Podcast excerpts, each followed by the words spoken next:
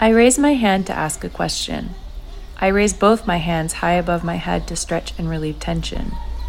I raise my hands in excitement. I raise a hand to say hi to a friend.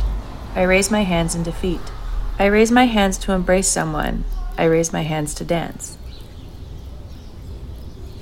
In the book Listening and Voice by Don Ihde, he says that it is to the invisible that listening may attend. But what if listening was made visible? What if listening and seeing were the same unified experience? What if instead of listening or seeing, a person was just receiving or understanding? I guess another word could be absorbing. It is easy to absorb the world around, taking in sights, smells, and feelings. It is not always easy to give space to everything, or in giving space to everything, it can be difficult to navigate change, as the path of least resistance is always more appealing. Surrender is a conversation. On the surface, it is a dialogue between the pillars, but it is also a dialogue between them and the space they stand in. Going deeper, they are in conversation also with the receiver, you. As you walk through the space, think about what everything is made of. Listen, Listen to, the, to sounds, sounds around, you. you. Are you alone or are there many others? Listen to your footsteps. Listen to your breath. What do you notice?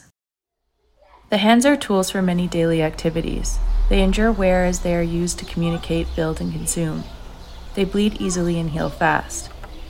They hold symbolic expression, are the first indicator of fear and the first outlet for anger. Raised hands indicate vulnerability, an exposure of the body, and openness. Hands on columns indicate a passage, surrender, or welcoming. They prompt pause, to not move too quickly or rush through. They are arrested and vulnerable. They are stuck, unable to move with you, move forward, or commit pillars of time passing, a gateway to push through.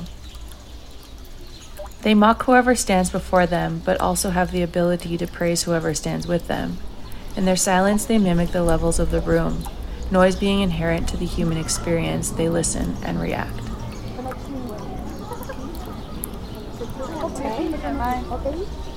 我给他俩。